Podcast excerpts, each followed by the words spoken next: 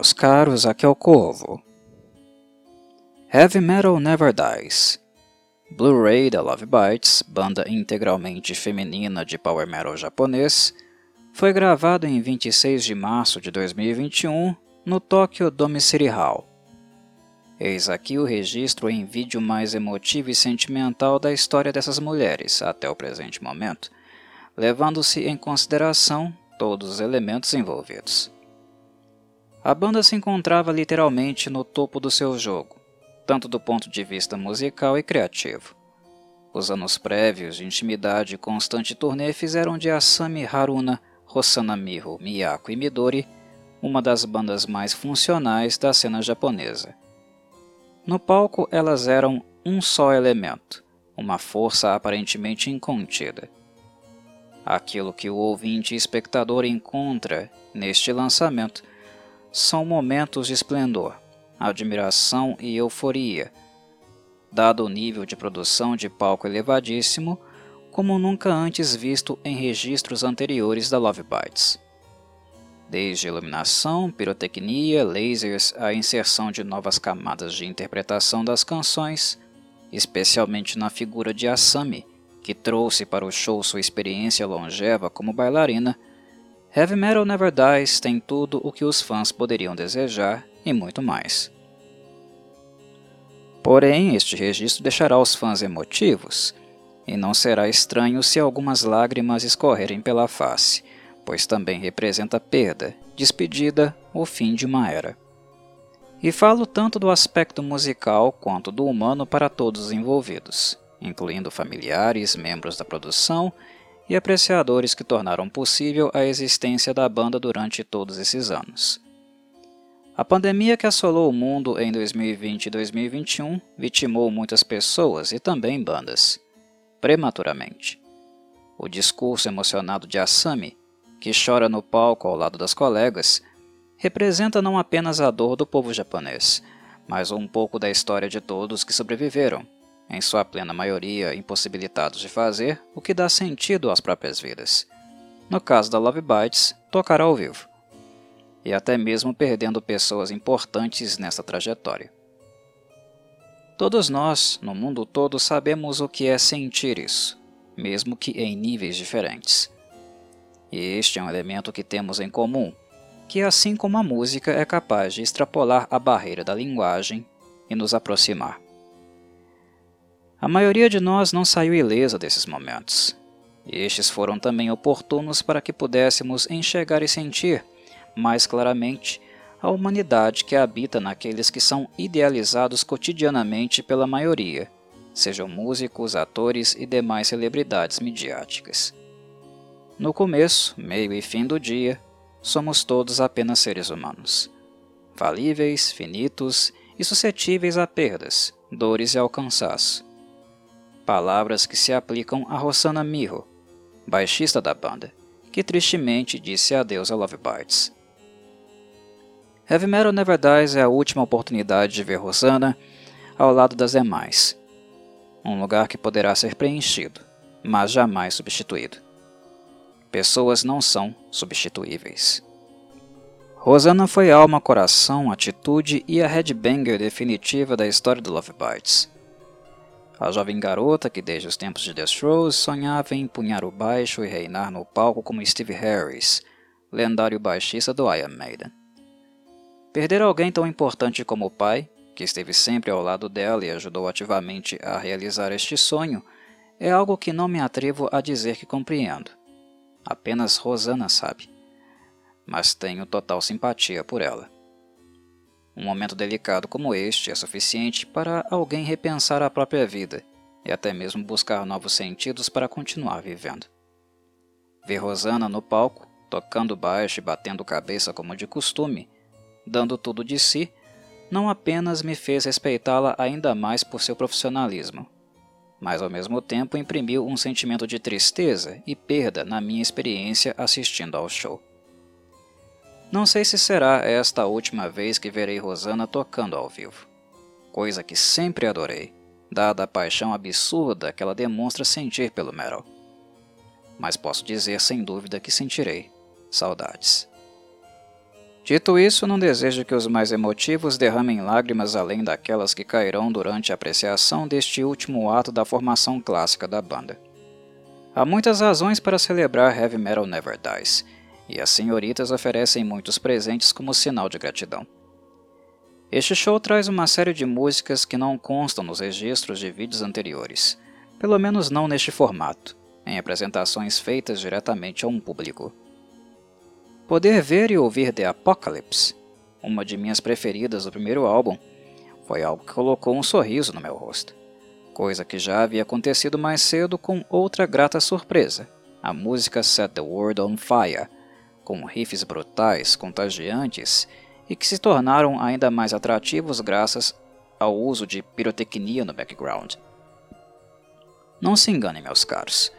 Heavy Metal Never Dies contém um setlist bastante casca-grossa, para justificar o nome escolhido. Além das duas citadas, faixas como MDO Holy War e a avassaladora Thunder Vengeance, outra de minhas preferidas, também se encontra aqui. Dar ao público algo que ele jamais vira, que ele jamais tenha presenciado anteriormente, é o imperativo deste lançamento. Em Today's the Day, Asami arranha algumas notinhas no piano de Miyako, lançando olhares para a plateia esperando algum sinal de aprovação pelo esforço. A vampiresca Winds of Transylvania, música que se tornou clássico imediato, também marca presença, oferecendo o bom e velho speed metal sem restrições, inclusive com Miyako fazendo questão de interpretar a introdução no piano. The Unbroken e a aclamada Glory to the World fazem parte deste pacote de novidades, mas músicas mais suaves e de andamento lento foram para mim alguns dos principais destaques de Heavy Metal Never Dies. A faixa Spellbound surpreende ao vivo pelo modo como a banda se adapta perfeitamente a uma sonoridade que, na maior parte do tempo, não é sua zona de conforto. Spellbound se assemelha muito a músicas oitentistas comumente orientadas por teclados ou sintetizadores. Dito isso, a abordagem da Love Bites faz com que esta soe como uma música da banda Journey, com esteroides.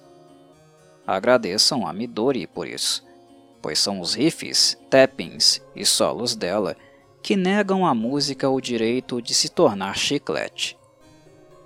Miyako aqui também surpreende graças a um dos seus inúmeros novos brinquedinhos, que no caso é um teclado transversal de menor porte, que pode carregar ao transitar pelo palco e empunhando da mesma forma que faz com suas guitarras.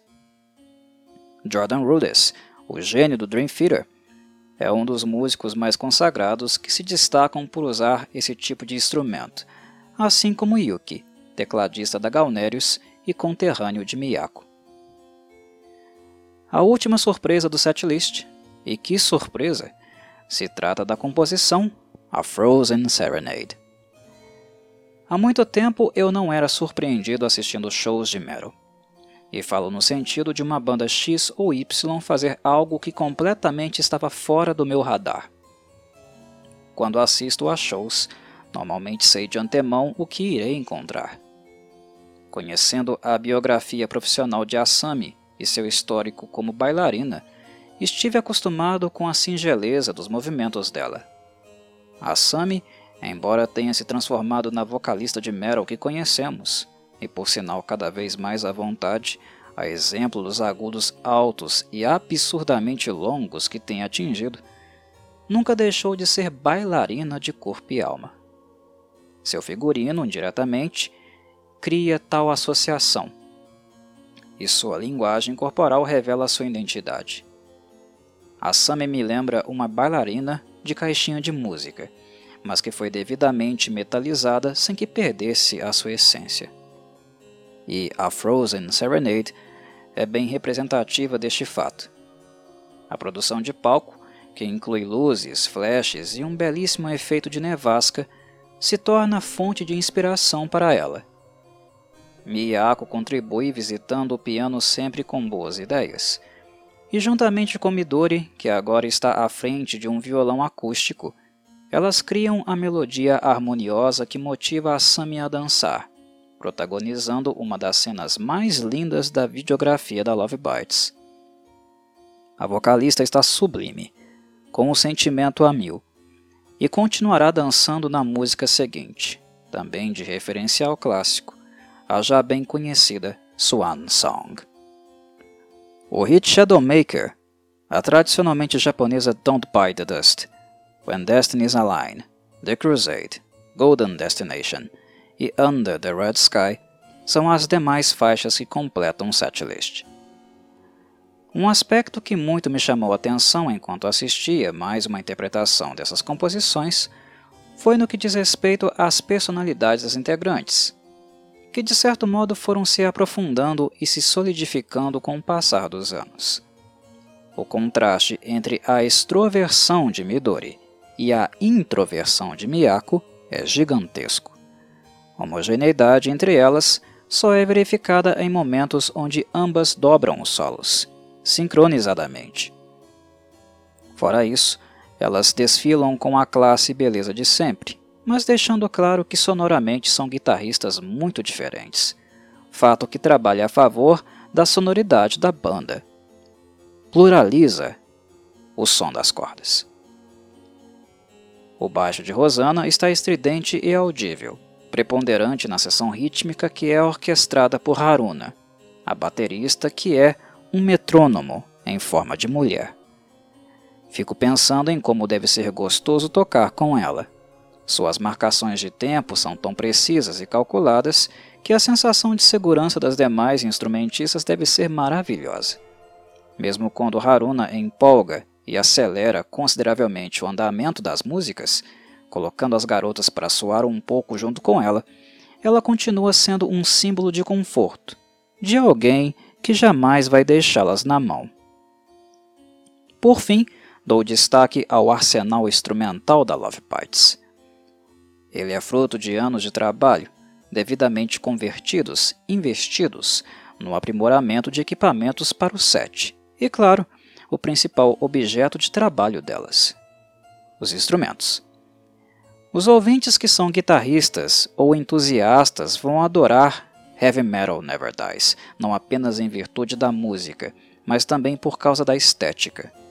Midori está tocando com algumas guitarras, mas chega a ser cômico, como Miyako virou uma verdadeira colecionadora de magrelas.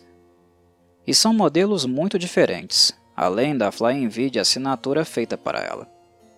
Os técnicos da banda agora sim estão trabalhando duro, porque é muita guitarra para trocar cordas, afinar e fazer manutenção depois de cada show. Para nós que apenas temos o prazer de assistir a dupla tocando, é simplesmente um deleite. De maneira geral, recomendo aos interessados adquirirem Heavy Metal Never Dies pelos vários motivos apontados. Por ser o último registro desta formação da banda, pelo setlist distinto dos lançamentos anteriores, a busca por novos meios de entreter o público, através da dança de Asami, por exemplo, e pelo claro avanço estrutural na produção de palco. A qualidade do power metal da Love Bites não é mais segredo para ninguém que minimamente conhece sua discografia e trajetória. E neste caso, o investimento feito nos efeitos visuais e propostas interpretativas é um sinal claro de que essas mulheres têm tentado, de alguma forma, justificar seu catálogo com qualidade e não apenas quantidade. Um abraço a todos, saudações Corvides.